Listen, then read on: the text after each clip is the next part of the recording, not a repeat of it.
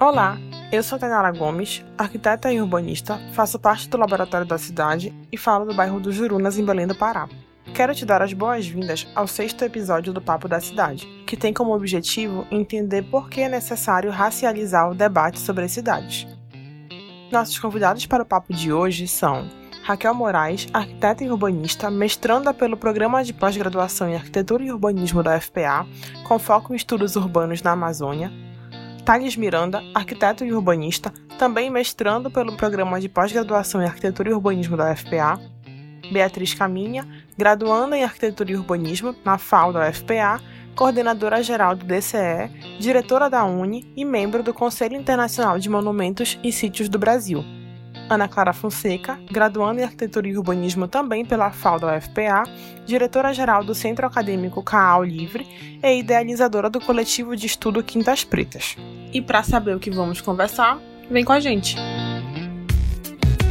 Você está ouvindo o Papo da Cidade, o podcast do Lab.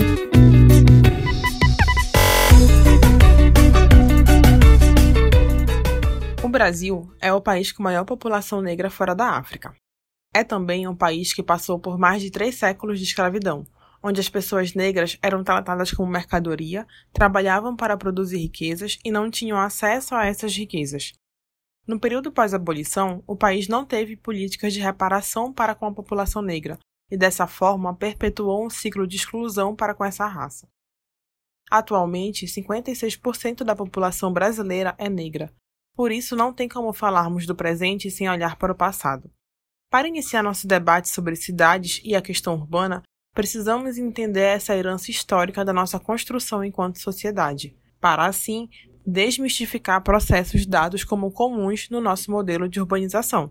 Processos como periferização, precariedade de infraestrutura básica, precariedade habitacional, desigualdade socioespacial, entre outros. Para abordar a questão urbana no Brasil, não basta falar de classe, é necessário falar de raça. Afinal, a população negra é a que majoritariamente ocupa os lugares de vulnerabilidade na cidade e ocupa a base da pirâmide social. Nossos convidados de hoje compõem um coletivo chamado Quintas Pretas e se debruçam a estudar e refletir as questões étnico-raciais na arquitetura e na produção do espaço urbano. Obrigada mais uma vez por aceitarem o nosso convite. Então, Clara, tu enquanto idealizadora do coletivo, conta pra gente como surgiu Quintas Pretas e quais as ações que vocês realizam. Bom, o Quintas Pretas nasce em plena pandemia, agora em 2020, e vem de uma inquietação compartilhada e antiga em relação à falta do debate étnico-racial na arquitetura e no urbanismo. Nós, enquanto estudantes da graduação e pós, entendemos que essa ausência contribui não só para a formação do arquiteto e do urbanista do ponto de vista profissional, como do cidadão. Então, a gente se movimenta em torno disso e, assim, um pontapé que foi muito importante para nossa reunião é que lá em 2019, em novembro, por meio do centro acadêmico, inclusive quero deixar aqui o meu forte abraço à galera do Cal Livre, nós organizamos a primeira semana da consciência negra, né, que foi uma programação da maior importância. E a partir daí, nós nos movimentamos em torno dessa discussão e finalmente, agora em 2020, nós nos reunimos às quintas-feiras, virtualmente, nós nos encontramos e aquilombamos os nossos saberes, o nosso pensar, o nosso sentir e nos debruçamos em torno de referências né, consagradas dessa leitura e desse debate para entender melhor não só a arquitetura e o urbanismo, mas a nossa própria existência. Muito bacana, Clara. Isso toca muito a nossa discussão de hoje, né? Quando tu levantas a criação de um coletivo a partir da percepção de vocês, enquanto profissionais ou enquanto estudantes, da falta do debate da questão racial dentro da arquitetura e do urbanismo, a gente começa a perceber que isso vai se refletir futuramente, no nosso caso hoje em dia, na produção do espaço urbano, porque a nossa profissão ela toca o espaço urbano, né? Quando a gente olha para a cidade, a gente começa a entender que o acesso à cidade formal, por exemplo, ele passa grandemente pela questão racial, pela discussão racial. Então a gente começa a olhar para a cidade, a gente começa a perceber que o acesso a infraestruturas básicas como água, esgoto, moradia, transporte, emprego formal passa pela questão racial. A gente começa a olhar para a cidade e perceber que a população negra é a que menos tem acesso a esses serviços e é a que ocupa as áreas mais precárias. O primeiro questionamento que surge é o porquê que as políticas públicas atuais não tocam essa questão racial, né? não pensam em reparações históricas. E a gente começa a discutir e questionar quem é que está ocupando esses espaços, quem é que está pensando a política, quem é que está produzindo pesquisa que vai subsidiar essas políticas públicas. E isso nos faz pensar que a gente precisa ocupar esses espaços, a gente enquanto população negra. E para conseguir ocupar esses espaços, a gente vai entrar numa questão que é fundamental falar sobre isso, que é de lugar de fala que é quem é que está produzindo saber, quem é que está ensinando, como é que a gente prepara a base para que as pessoas possam ocupar esse espaço. Nesse sentido, eu pergunto para vocês como é que vocês veem a importância de pessoas negras ocuparem cada vez mais esses espaços, tanto de produção de conhecimento quanto espaços de planejamento e gestão da cidade? Então, Tainara, realmente é importantíssimo a gente falar de lugar de fala quando a gente vai começar um debate sobre racializar a cidade e racializar o espaço urbano, né? Principalmente nesse período que a gente tem um debate muito esvaziado sobre o tema, que algumas pessoas tentam dizer que é simplesmente calar algumas vozes e emitir palavras por outras, ou então falar a partir de algumas vivências individuais de pessoas racializadas, e quando que o debate ele não é sobre isso, né? O lugar de fala é, é sobretudo um locus social, ou seja, uma posição social que é imposta pelo racismo estrutural. E quando a gente pensa isso, a gente tem que ter ciência de duas coisas.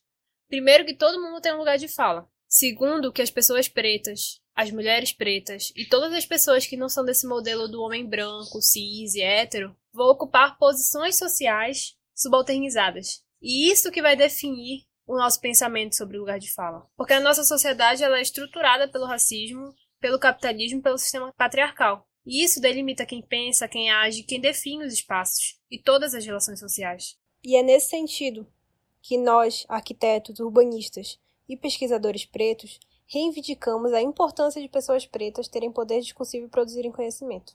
É importante eu falar aqui também que esse discurso que eu estou me referindo, ele assim como a Edmila Ribeiro trata, é a partir do conceito de discurso do Foucault, que entende o discurso como um sistema que estrutura determinado imaginário social de poder e controle.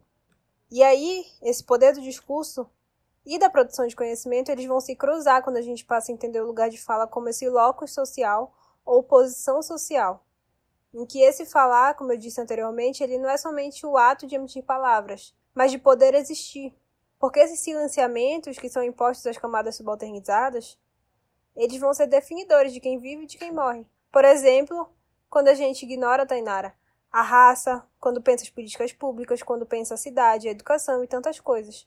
É importante também falar que esse privilégio social que a branquitude possui, ele vai se refletir como um privilégio na produção de conhecimento. Então, a maioria das obras que vão ser lidas como corretas, que serão vendidas, que serão publicadas, partem do ponto de vista da branquitude.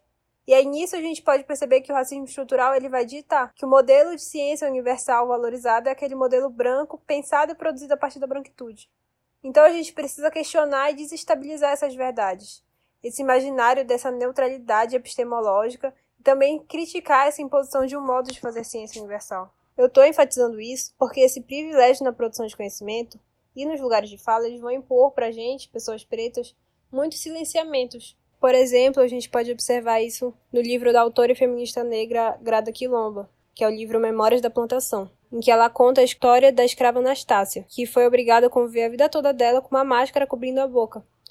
E aí, essa autora ela vai explicar, a partir dessa história real, né, sobre a máscara do silenciamento, que para Quilomba, essa máscara simboliza os regimes brutais de dominação dos chamados de outros. E esses outros que aparecem não só em essa obra, mas em diversas obras de autores sobre gênero e raça, eles partem do conceito beavoriano de outro.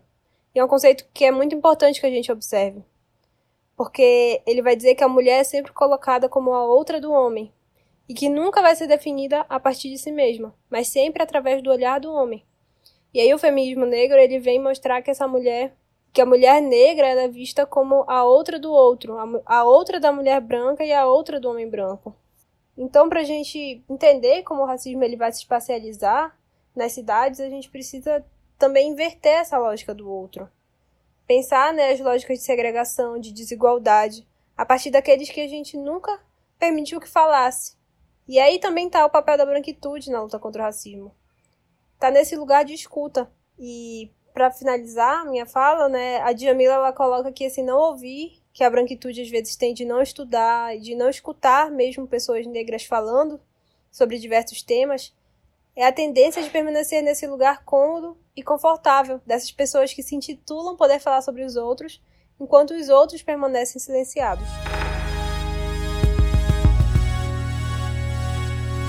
Beatriz, tu levantaste um conceito extremamente relevante, que é o racismo estrutural. Porque se a gente não entender que o racismo ele é algo estrutural e que ele está estruturando a sociedade e, consequentemente, a cidade, a gente começa a normalizar alguns processos.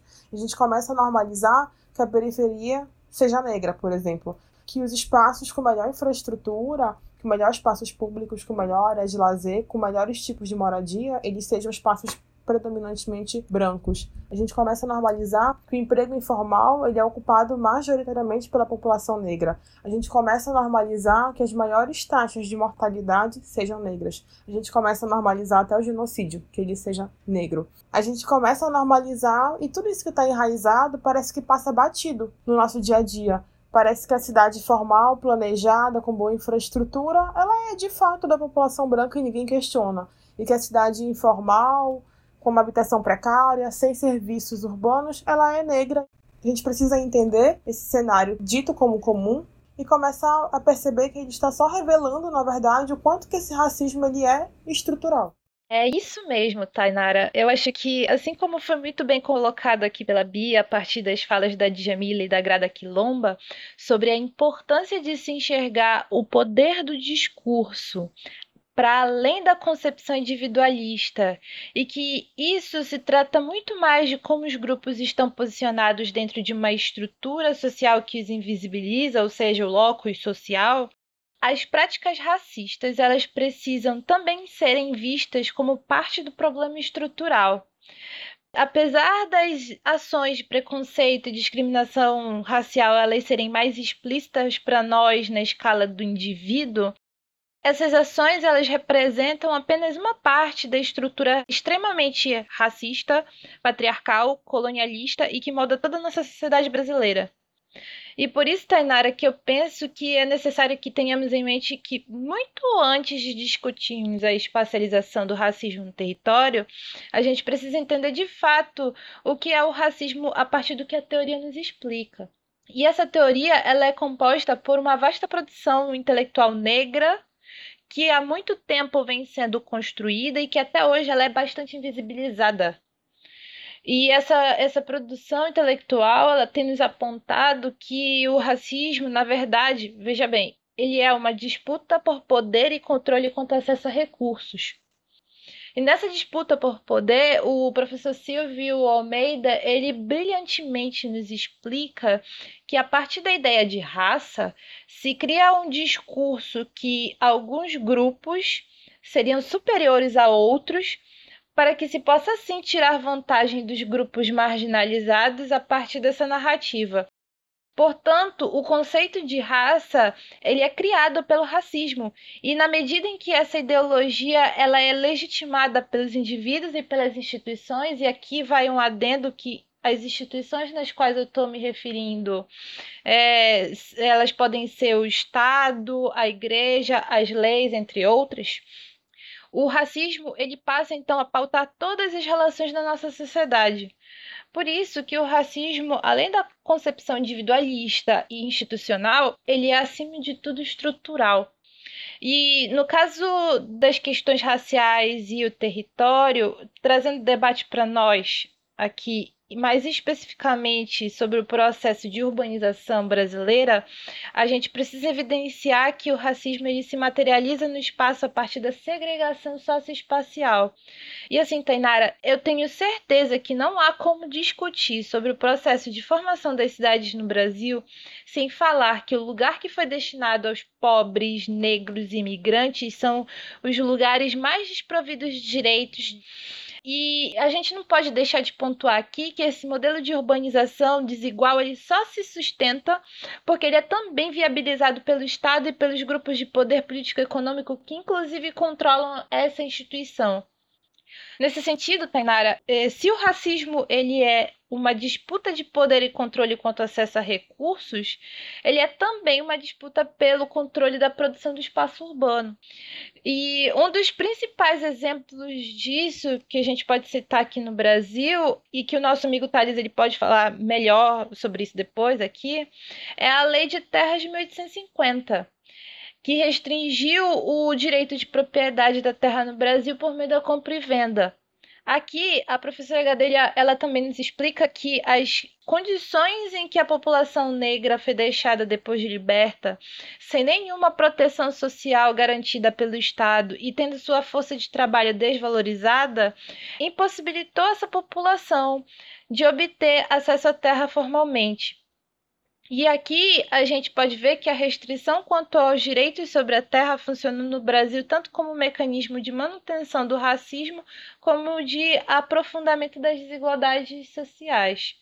Então, é, reiterando tudo isso que eu falei aqui, ao promover o debate sobre como o racismo ele se espacializa, é preciso que fique explícito que o racismo não é somente perpetuado na esfera das relações interpessoais, pois o racismo ele está nas instituições, ele se materializa na própria produção do espaço das cidades, e tudo isso está dentro de uma estrutura que molda as nossas relações sociais.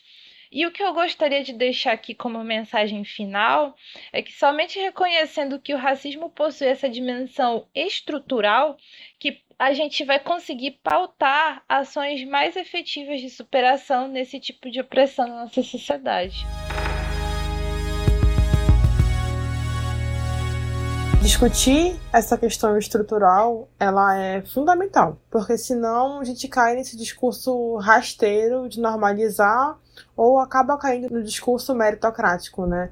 E aí trata o negro como preguiçoso, como não se esforça, não estuda, não ocupa outros lugares porque não quer ou porque não se dedica e coloca todo mundo no mesmo patamar de igualdade.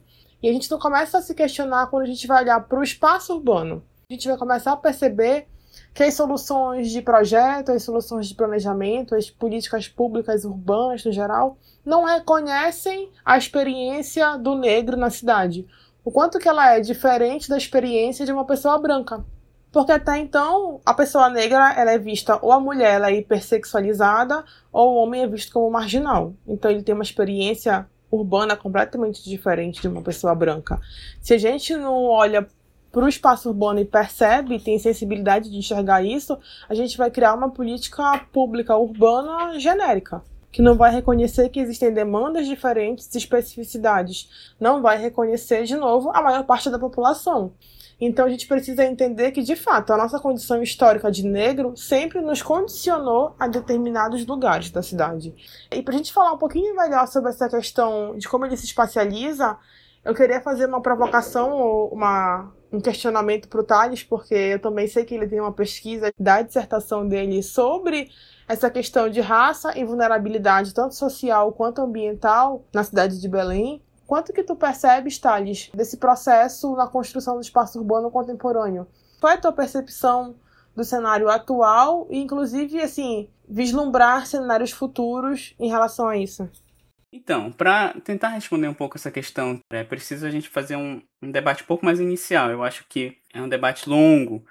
Quando a gente discute racismo e cidade, geralmente as pessoas elas associam pequena área da cidade como sendo de pessoas negras vivendo precariamente, ou então bairros ricos constituídos por pessoas brancas e bairros pobres constituídos por pessoas negras. Esse debate não está errado. O problema é que a gente tem que aprofundar muito mais nele. Como é que a gente discute a forma das cidades, a malha e todos os seus problemas sem entender que o racismo foi e ainda é um dos principais fatores que molda a nossa sociedade, que constitui, ele está em todos os âmbitos da nossa cidade. E aí eu tento fazer uma, um pouco de linha histórica, acho que para tentar ajudar todo mundo. Eu lembro que em 1850, acho que a Raquel já falou um pouco disso, é, foi instituída a Lei de Terras no Brasil. Antes dessa lei, a terra tinha domínio público, podia ser doada a terceiros. Depois disso, a aquisição de terra só podia ser através de compra. E quem tinha o poder de compra, comprar terras na época da escravidão? Não eram pessoas negras, é porque elas eram escravas, né? E quando houve essa libertação desses escravos, não foi feita nenhuma distribuição de terra urbana ou rural, muito menos ainda algum tipo de reparo ou indenização sobre os séculos de escravidão que essas pessoas sofreram. Né? Na verdade, elas foram é, excluídas e relegadas à marginalidade. É aí que a gente pode começar a iniciar um estudo, um debate sobre a segregação socio-racial das cidades brasileiras. No Rio de Janeiro tem muitos estudos sobre isso, mas e aqui em Belém? Eu fico me perguntando. Bom, mas não é só uma questão de territorialidade dividida, de apartheid, mas também, quando eu digo para aprofundar o debate, porque a gente tem que começar a pensar que essa, esse espaço segregado, ele também é visto como um estado de exceção, em que há um abuso de poder, em que o abuso de poder é uma regra e que não há direitos fundamentais para pessoas negras. Um exemplo triste para quem está ouvindo é a morte do menino João Pedro lá no Rio de Janeiro, lá em São Gonçalo. Ele foi morto dentro da sua casa, em isolamento social. O direito à propriedade, à individualidade não assegurou sua vida. Então, eu acho que assim, vai ficando um pouco mais fundo a discussão. E aí eu lembro uma que o Milton Santos ele já explicou isso lá na década de 90, que o Brasil é um país de cidadanias mutiladas, porque enquanto uns têm privilégios, outros não podem ter direitos. Quem pode ter direito à saúde, habitação, educação e meio ambiente saudável? Será que pessoas negras têm esse direito ou não? Trazendo um pouco esse debate para Belém. É, na época da Belém escravocrata, por exemplo, a gente tinha em 1872 55% da população não branca, ou seja, eram pessoas negras libertas ou escravas e também alguns indígenas. Mas os códigos que eram feitos para essa época limitavam a participação das pessoas no espaço público, nas praças, enfim, nas ruas. E, além disso, os códigos eles tinham algum tipo de restrição em relação aos seus hábitos. Então, assim, batuque carimbó eram proibidos.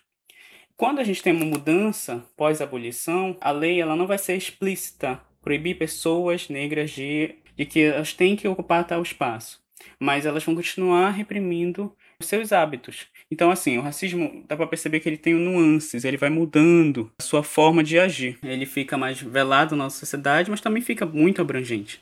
E ele é diferente para cada contexto, de cada país. E assim, diversos historiadores da UFPA, eles afirmam que os códigos de postura, seja na época escravocrata ou na Primeira República, após a abolição, essa primeira parte, eles foram fundamentais para designar qual era o espaço das pessoas pobres e das pessoas negras na cidade, e obviamente que eram afastadas, ou seja, na periferia, longe desse raio urbano. Não é à toa que hoje quase 700 mil pessoas negras moram na área de inundação de Belém, ou seja, nas baixadas, popularmente falando, né? E elas representam 50% de toda a população de Belém. Eu só estou falando de pessoas negras. Isso é um dado da minha dissertação, que eu estou trazendo aqui para vocês. Ele é um cruzamento entre dados do IBGE e dados da Companhia de Recursos Minerais, que é a CPRM. Então, assim, a gente consegue perceber que há uma relação entre raça, classe e agora, especificamente para Belém, sobre a inundação, o alagamento, sobre esse sítio. E aí eu vou trazer um pouco desse debate para cá, mas aí eu ele vai ser um pouco mais geral, vou fazer alguns apontamentos. Quando a gente analisa o território de Belém, é importante a gente dividir não só o território de Belém, mas das cidades, é importante dividir em bacias hidrográficas, para saber onde fica a parte alta e uma parte baixa. Por quê? Porque a parte mais alta ela serve para infiltrar a água da chuva e evitar que essa água vá para as partes mais baixas. As partes mais baixas já são naturalmente inundáveis, alagáveis, enfim. E aqui em Belém, como funciona? Essas pessoas, desde a época da escravidão, desde a época do período colonial, elas foram destinadas por políticas públicas para essa parte mais baixa, elas vão ficar é, suscetíveis à inundação. E, assim, quem constitui, quem mora nessas partes mais altas, sempre foram as pessoas de classe dominante, que são as pessoas brancas. Então, é para mostrar um pouco como isso vai afetar. Tem um estudo do do Raul Ventura, que é professor da Faculdade de Arquitetura, junto com a Beatriz Moura, que é hoje a mestranda. Eles mostraram que de 2008 a 2018 foram construídos 221 edifícios destinados à classe média e alta, e esses edifícios retiraram 40% da cobertura vegetal na parte mais alta de Belém. Ou seja, a permeabilidade do solo, essa essa relação de bacias hidrográficas não vai acontecer e essa água não vai ser infiltrada na parte mais alta, ela vai descer para a parte mais baixa. Quando ela vai descer, ela vai atingir quem? Aquelas pessoas que eu acabei de falar, aquelas 700 mil pessoas, quase 700 mil pessoas negras que moram nessa área de inundação, nessa área de baixada. No final das contas, a inundação e o alagamento em Belém eles são seletivos, não é todo mundo que vai sofrer, e quem vai sofrer não vai ser apenas uma questão de classe, mas vai ser uma questão de raça. E aí, geralmente as pessoas me perguntam, Thales, Tá, mas e o planejamento urbano? planejamento urbano no Brasil ele nasceu no período escravocrata. O Vilaça, Flávio Vilaça já conta um pouco dessa história. E em Belém ele, ela não fugiu à regra. Então, assim, o planejamento urbano ele é pautado por uma outra lógica em que se sempre vai reforçar a desigualdade de classe, raça e também de gênero no Brasil.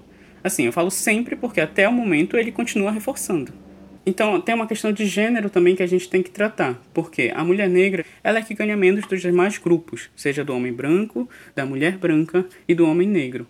Então, onde será que essa mulher negra ela mora? Então, ela vai constituir aqueles 700 mil pessoas que moram nessa área de inundação.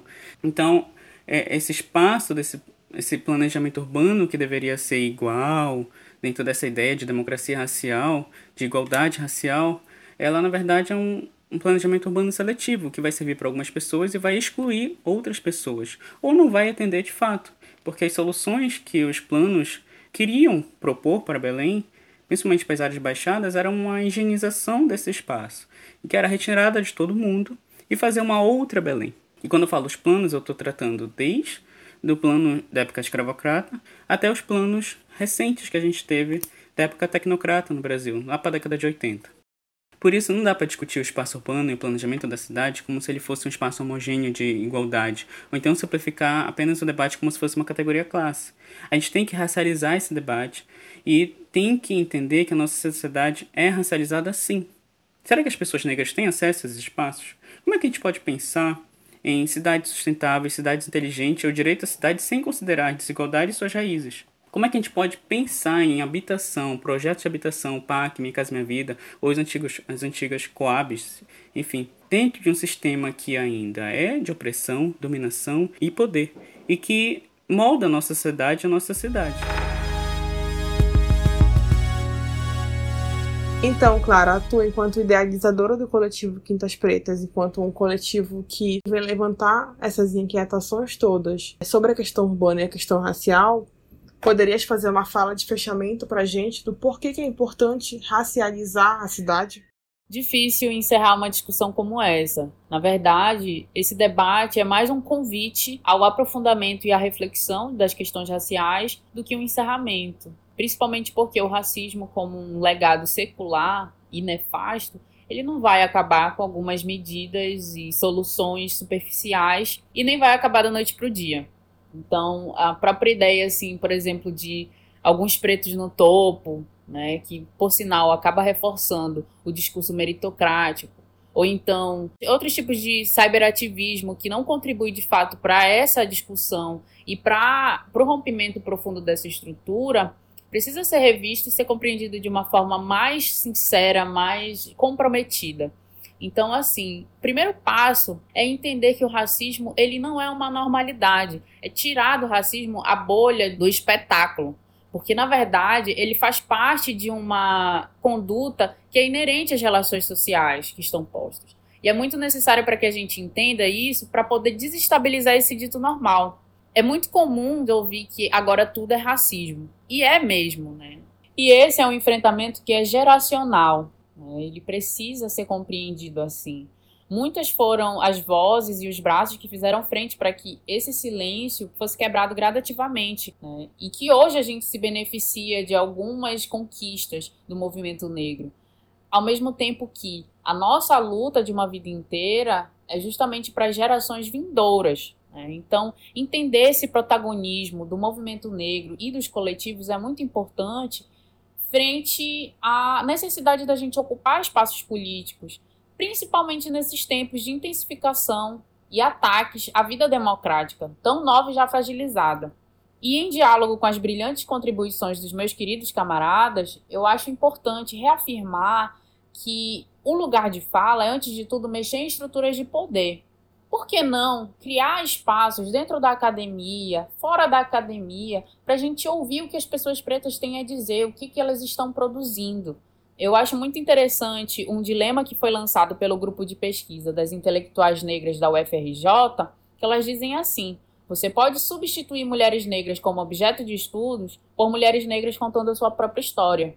E quebrando com esse silenciamento, a gente mostra que vidas negras importam enquanto vivas. Né? É, é muito interessante a gente analisar os dois pesos e duas medidas diferentes quando a gente dá espaço para uma pessoa preta falar e cria-se outro espaço para uma pessoa branca falar, por exemplo. Os holofotes que são criados em torno da pessoa branca, principalmente agora, né, nesse momento em que é, existe um movimento de usar desculpas, como, por exemplo, a ex-participante de um reality show que depois de uma série de práticas racistas ao longo do programa falou que, na verdade, foram falas de racismo estrutural. Né? Então, isso demonstra, já dentro de um debate de senso comum, que é esvaziado o sentido, o conceito de racismo estrutural com uma pretensa desresponsabilização e que mostra essa falta de capacidade de autocrítica. E já diria o Mano Brown que depois que inventaram a desculpa nunca mais morreu ninguém.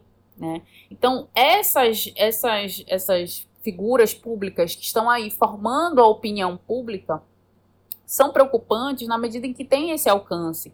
Né? E como bem explanou a, a Raquel em sua fala, o racismo é estruturado por várias concepções. Então, assim, ele está no nosso cotidiano, ele está nas nossas relações sociais, ele está no modus operandi das instituições e nos espaços.